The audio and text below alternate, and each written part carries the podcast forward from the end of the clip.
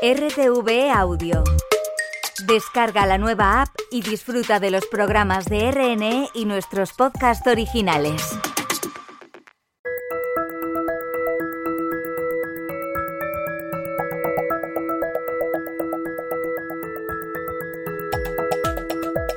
La entrevista de Radio 5.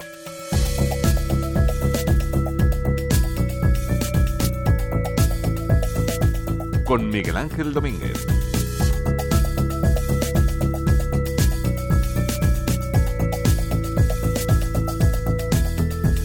Un saludo. ¿Qué tal? ¿Cómo les va? La experiencia nos dice que casi todo en esta vida tiene un anverso y un reverso, una cara y una cruz, un ad y un envés. Pues el arte no se escapa ni mucho menos a eso. Es más, es un buen ejemplo de ese aserto, al menos los cuadros, y no en pocos casos, para matizar, para concretar los lienzos que sirven como soporte a este tipo de, arte. La pintura, a las pruebas me remito, sobre esta afirmación se basa una particular, muy particular exposición en el Museo del Prado, que aunque solo sea por su originalidad, no se deben ustedes de perder. Créanme, muy, muy aconsejable de ver. Se trata de descubrir, eh, ya digo, la cara B de más de un centenar de cuadros, empezando nada menos que por Las Meninas, quizá la obra más emblemática de un sevillano llamado Velázquez. La exposición no podía tener otro nombre, Reversos. En el tiempo se va a ir, tienen, tienen, tienen margen. Hasta el 3 de marzo de 2024. Su comisario tiene un nombre propio, Miguel Ángel Blanco. Tocayo, muy buenas tardes. Muy buenas tardes, Miguel Ángel. Una exposición eh, con, con, la, que, la que hay detrás eh, un espíritu muy concreto, el espíritu de un artista, usted. Usted y su arte, porque sí. usted es pintor. Yo soy artista de la naturaleza, lo que pasa que también realizo comisariados de exposiciones, pero siempre extrañas, ¿no? Intentando adentrarme en la historia del arte desde un punto eh, visual, estético, ensayístico, diferente a lo habitual. Y tanto, y tanto. Este, este es un buen botón, un buen botón de muestra. ¿Qué tanto de misterio nos depara el reverso de según qué, qué obras, Miguel Ángel? Seguro que al menos información eh, nos da información que en algunos casos no nos podríamos ni imaginar, ¿no? Sí, sí, sí. Hay, eh, hay vida detrás de los cuadros. ¿no? Y esta exposición lo demuestra eh, indagando desde diferentes eh, facetas, al ser, como hablábamos, un artista eh, contemporáneo, he buscado mm, zonas, mm, exploraciones, una exploración que me ha llevado siete años, no solo a los fondos del museo, porque yo he visto la cara A y la cara B, B de la mayoría de los cuadros del Prado. Esto, esto los cuadros por las dos caras. Y de ahí he hecho una selección de los que he pensado que pueden ser más interesantes por la información que tienen en ese otro lado. Han, han, llevado esta máxima, les temo de colgar muchos cuadros contra la pared, aunque eso sí, con una foto del anverso al lado, ¿no? Un auténtico ejercicio de conocer Miguel Ángel el cuadro hasta sus últimos detalles y, si me apura, hasta sus últimas consecuencias. Sí, pero la exposición no se limita a dar la vuelta a los cuadros. Hay una sección que sí, que están, eh, digamos, de espaldas a la pared, pero estos diez episodios que conforman la, la muestra, vamos a ir viendo cómo se pueden descubrir otras cosas. Y para empezar, por ejemplo, cuando nos adentramos a la sala, lo primero que nos encontramos es el reverso de las Meninas, que es una obra realizada por el artista brasileño Vic Muniz, que ha hecho una copia exacta de las meninas por detrás. Todos sus detalles, los nudos de la madera, el número de hilos que conforman eh, la tela, las clavijas, los clavos, todo, las marcas, las rozaduras, ¿no? Entonces, es para mí, eh, Velázquez, cuando está en el cuadro de las meninas, detrás de ese tramo tan importante de reverso se convierte en una puerta dimensional por la cual yo accedo a ese lado oculto donde no llega la luz. Ah, oculto hasta ahora. Del oculto arte. hasta ahora. Hasta ahora. Hasta porque ahora. verás que se han desvelado muchos misterios, enigmas, los avatares de las pinturas. Enseguida vamos a ir con eso. Antes, antes permítame que sigamos todavía a modo de introducción de, de, esta exposición para luego efectivamente rematar con ese tipo de detalles. No todos, porque la exposición es amplia, pero sí con algunos. Y hablamos de, de una especie de Miguel Ángel de dimensión desconocida de una obra o, o mucho menos conocida al atravesar un espejo imaginario con, con vida propia, me va a permitir este símil que por otra parte me recuerda a la Alicia de, Alicia del País de las Maravillas, de Lewis Carroll, porque lo que están haciendo ustedes es de alguna manera poner un, un espejo, ¿no? Sí, varios espejos hay en la exposición. Y es importante esto que, que me comentas, porque hay una obra de Michelangelo Pistoleto, precisamente, que es un espejo de aluminio, donde aparece eh, una, la imagen del caballete y un lienzo. Pues la gente yo quería hacer ese guiño, ¿no? A Alicia en el País de las Maravillas. Cuando tú te reflejas en este en esta en este espejo pulido de aluminio eh, al señor Carlos le he traído bien entonces estupendamente. Ahí ahí la gente pasa el espejo y se pone en la situación del artista pintando el cuadro no esas esos, esas otras eh, dimensiones otra forma de entrar a los reversos. Porque poco menos que esta exposición eh, eh, temporal en el Prado Reversos empieza con las meninas de Velázquez, quizá porque es el mejor ejemplo de lo que de lo que estamos hablando, porque es un autor universal y muy conocido. ¿Por qué? ¿Por qué mm, Velázquez y las pues, meninas? Eh, lo que precipita esta exposición precisamente ese, ese reverso que aparece en el cuadro, ¿no? Eso es lo que me incita a mí a investigar ese lado oculto, ¿no? Ese lado casi desconocido de, la, de las obras. Velázquez, lógicamente, es eh, el hito, lo más grande, ¿no? Que tenemos ahí en el Museo del Prado y adentrarme eh, a través de de Diego Velázquez, pues la mejor era lo idóneo y por eso se abre con el reverso de, de, las meninas, porque Velázquez lo que nos dice en las meninas es que la obra, el cuadro, es materialidad, hmm. madera, tela y clavos. Entonces, la exposición incide un poco en esa materialidad de la obra. Por eso es poner los cuadros a doble cara con una especie de tótem, pero esto es mm, un montaje, un montaje que ha sido eh, diferente, eh, complicado, primer lugar. Que en la radio es difícil de contar, pero no lo tenemos que imaginar. Pues vamos a imaginar. Y, servir, y servir efectivamente de, estímulo para, para, para, ir a verlo. Nos vamos a imaginar que las salas están pintadas de negro profundo. es la primera vez que se hace esto en el Prado. Yo quería esa negritud, porque es como adentrarse en un mundo subterráneo, desconocido, ¿no? Una exploración abisal, ¿no? A los fondos del museo. Pero no he querido limitarme a los fondos a hacer una exposición doméstica solo con los cuadros del Prado. No. Intervienen 26 eh, museos internacionales, de los más importantes, Louvre, eh, Uffizi, etcétera. Y otra de las singularidades de esta exposición es que artistas contemporáneos, 16 exactamente, cohabitan con los artistas del pasado de una forma totalmente natural. Magritte, Fontana, Calle. Sí, entre eh, otros. Sí, entre otros, Soficol, Pistoleto que hemos, que hemos nombrado, y Anthony Tapies y Joan Miró, que por ejemplo son la primera vez que entran en el Prado. O Vicen Van Gogh, un autorretrato, el primer autorretrato que tenemos, es entra en el Prado, un, un autorretrato importantísimo, entra en el Prado por primera vez. De hecho, el día de la inauguración vinieron todos los descendientes de Van Gogh porque es un gran acontecimiento para, para ellos. Hasta los remaches, hasta las manchas, hasta las vetas de la madera eh, se reproduce, por ejemplo, en ese facsímil de Vic Muñiz, ah, de Vic Muniz a, partir de, de, esas meninas de Velázquez.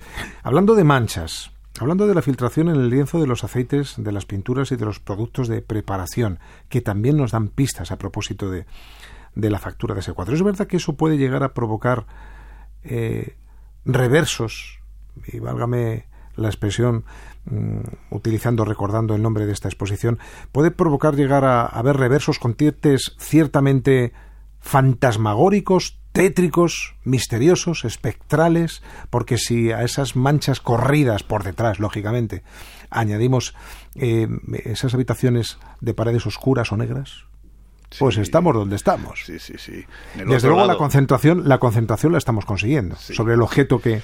Eh, hay una sección que se llama Apariciones fantasmagóricas, donde eh, fue una de las eh, expediciones más apasionantes que han surgido en estos siete años en el Museo del Prado. Es visitar en los almacenes, que es un mundo subterráneo, como una gran gruta que va desde, desde un punto a otro de, de moneo. Enorme. Enorme. Pasadizos. Eh, como cuevas, ¿no? Y ahí están los almacenes que tienen sus peines para sacar obras. Pues una de estas exploraciones, que siempre se hace con la brigada del Museo del Prado, que son los únicos que pueden manejar los cuadros, eh, decimos, vamos a buscar los fantasmas del Prado. Entonces no se lo creían estos. Y teníamos una selección de obras y decíamos, y vamos allí, vamos a ver, dadme la vuelta a este. Ay, no hay nada, Miguel Ángel, que, no, hay nada, que no hay nada. Damos la vuelta y dice, oh, joder, ¿qué hay? ¿Qué ocurre? en 28 cuadros, porque no es habitual que esto pase. Eh, la, exposición tiene 105, ¿no? 105 obras. 105 ¿Y en 28? En 28 de, la, de los fondos del Prado surgen estas apariciones fantasmales. Yo he seleccionado dos que son las más potentes, ¿no? Ah. Una es el retrato de Horacio Borghesi, ¿no? un pintor. Entonces, cuando se traslada, no se sabe muy bien por qué porque en los vapores, los aceites, el tiempo aparece realmente sobrecogedor, ¿no? Y es más impresionante este reverso que el anverso, ¿no? Es tremendo. Desde luego que ese aurea espectral sí que nos la muestra la cara B de una escultura de, Leoni, de Leone Leoni que, que le hizo a la armadura de Carlos I. La han colocado permitiendo ver el interior y el molde y por tanto el cuerpo del rey. Un poquito de yuyu, Miguel Ángel. Sí, vas a ver. Eh, ese, ese, la, la armadura de Carlos V y el furor De hecho, eh, ahora se ha desmontado la armadura y si entramos por la puerta eh, de Goya, Carlos V está desnudo, porque tenemos la armadura en la exposición. Pero la armadura está puesta del revés. Además de una forma eh, también así más eh, como si saliese no de las entrañas del infierno. Entonces lo que vemos lo que vemos con unas sombras ahí muy potentes que, que sale del muro no y se nos acerca pero lo que vemos no es el reverso de la armadura de Carlos V. Vemos la huella de su, propio cuerpo de su cuerpo decapitado y amputado y la lava, como es una fundición en bronce, todo está como ardiente, corrientes volcánicas de lava, fulgor, incluso se, se marca también el paquete de Carlos V. A partir de ahí, de ese magistral ejemplo que nos ofrece esto que acaba usted de comentar, o esas propias meninas de Velázquez, eh, ¿qué otros datos, qué otra información de otras obras nos puede llegar a dar eh, el reverso de, esas obras, porque creo que esos reversos se han utilizado por algunos artistas, los reversos digo, incluso para hacer pruebas o anotaciones, los propios autores. Sí, que es que esa es otra.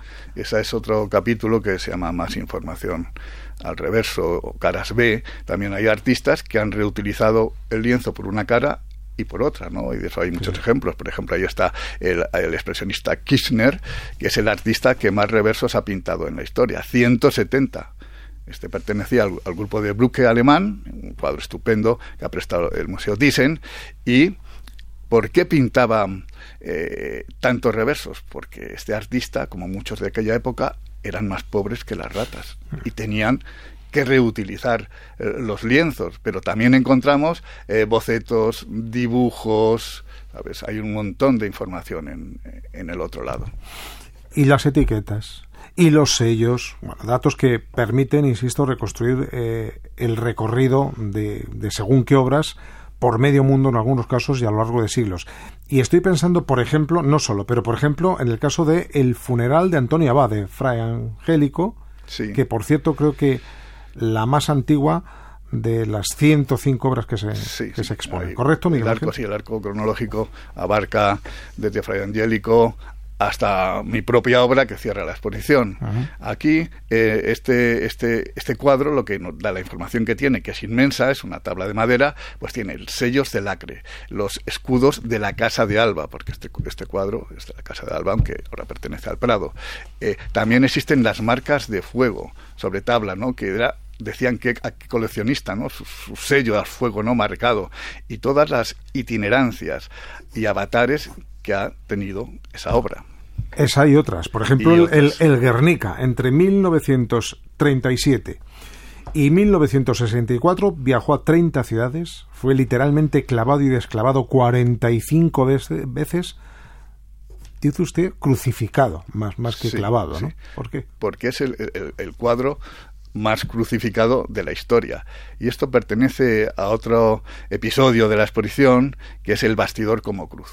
Yo busco esa simbología cristiana para también definir que el artista, cuando lleva un, lienzo, un lienzo siempre tiene ese bastidor en forma de cruz, cuando son de gran formato, y lo trasladas a un sitio, a otro. De hecho, hay una, foto estupenda de Mark Rothko en su estudio en Nueva York, trasladando, como Cristo, el, el cuadro a cuestas. Es el esfuerzo, la sublimación del artista para conseguir una obra superior.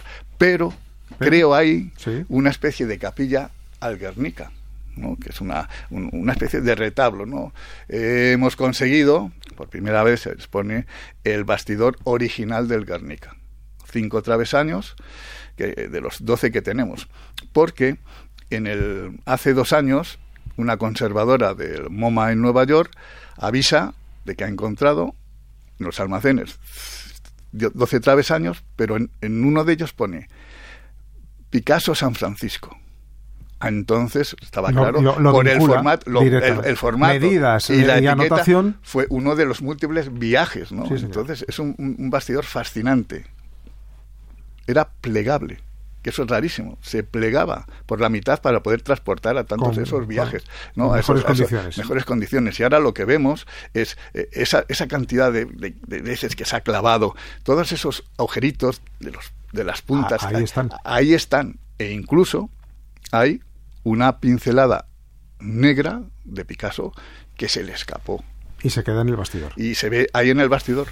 Sin olvidar, Miguel Ángel, la presencia de algún que otro trampantojo que representa los reversos de algunas pinturas, lo que nos lleva a pensar la gran significación que para algunos artistas podría llegar a tener eh, la cara oculta de los lienzos, ¿no?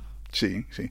Ahí, ahí en esto de los trampantojos traemos una obra también muy importante de Magritte, por primera vez Magritte entra en el Prado, que es uno, un cuadro que es un reverso, donde eh, un reverso, una geometría extraña, donde él pone las palabras para que tú te imagines la imagen que hay en la cara. ¿no? Además, este es interesante porque este cuadro representa el cuadro apoyado en el suelo, como está el cuadro de Velázquez en Las Meninas, está apoyado en el suelo, y Big Muniz está apoyado en el suelo, también todo intencionadamente, ¿no?, para crear esas conjunciones. La cara B de, una realidad, el territorio más desconocido de un cuadro que prácticamente siempre, si, si no viene esta exposición a remediarlo, pues prácticamente siempre queda para el privilegio de, digo el reverso, pues para el privilegio del restaurador, del conservador, del estudioso, y no estoy exagerando Ahora no, ahora con esta exposición se nos desvela la otra cara, ¿no?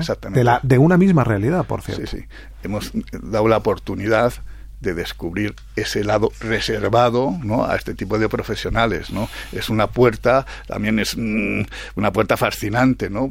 Permitir que la gente, además, el montaje, que es también muy especial, tiene unas soluciones museísticas complicadas, eh, los cuadros que están pintados a ambas caras se muestran en una especie de tótem, una estructura, para que la gente pueda girar, circular por ellas serpentear por unas salas que también eh, ¿Cuántas salas, por cierto?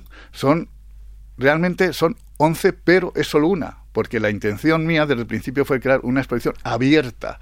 No hay solución de continuidad. No hay, no hay tabiques. que me, ha, traído ahí un plano que es difícil de proyectar en, en, la radio, pero bueno, y, además lo que tiene que hacer el oyente, si tiene a bien, no soy yo quien para dar consejos, pero en este caso me lo voy a permitir, es ir a verlo. Hombre, eso es fundamental, ¿no? Pero tú puedes recorrer desde que entras, puedes caminar todo, todo el recorrido, todo el recorrido, sin, sin muros, sin frenos, hasta llegar a, la salida.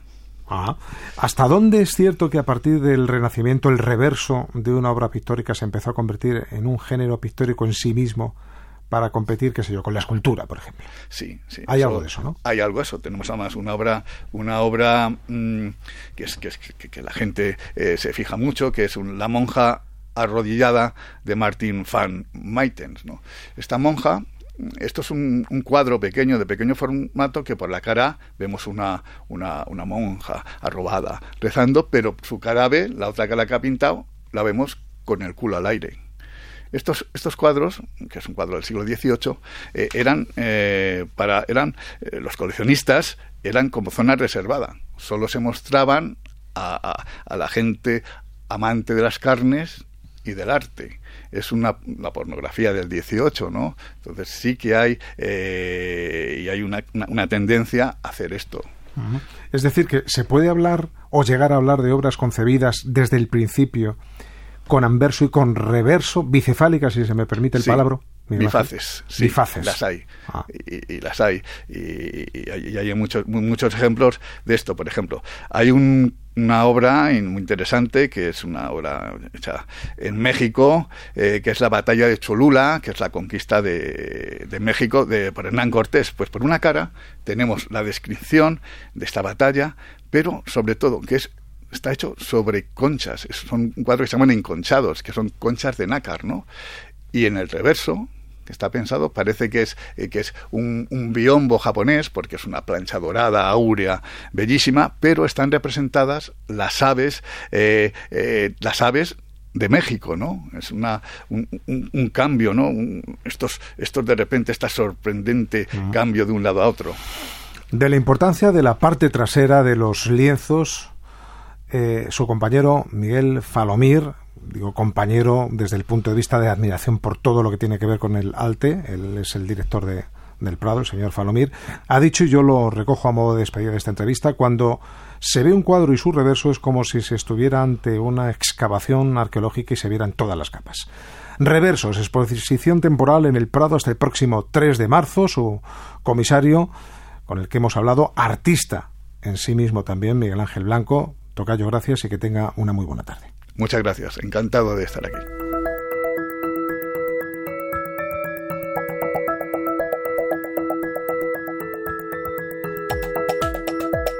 La entrevista de Radio 5.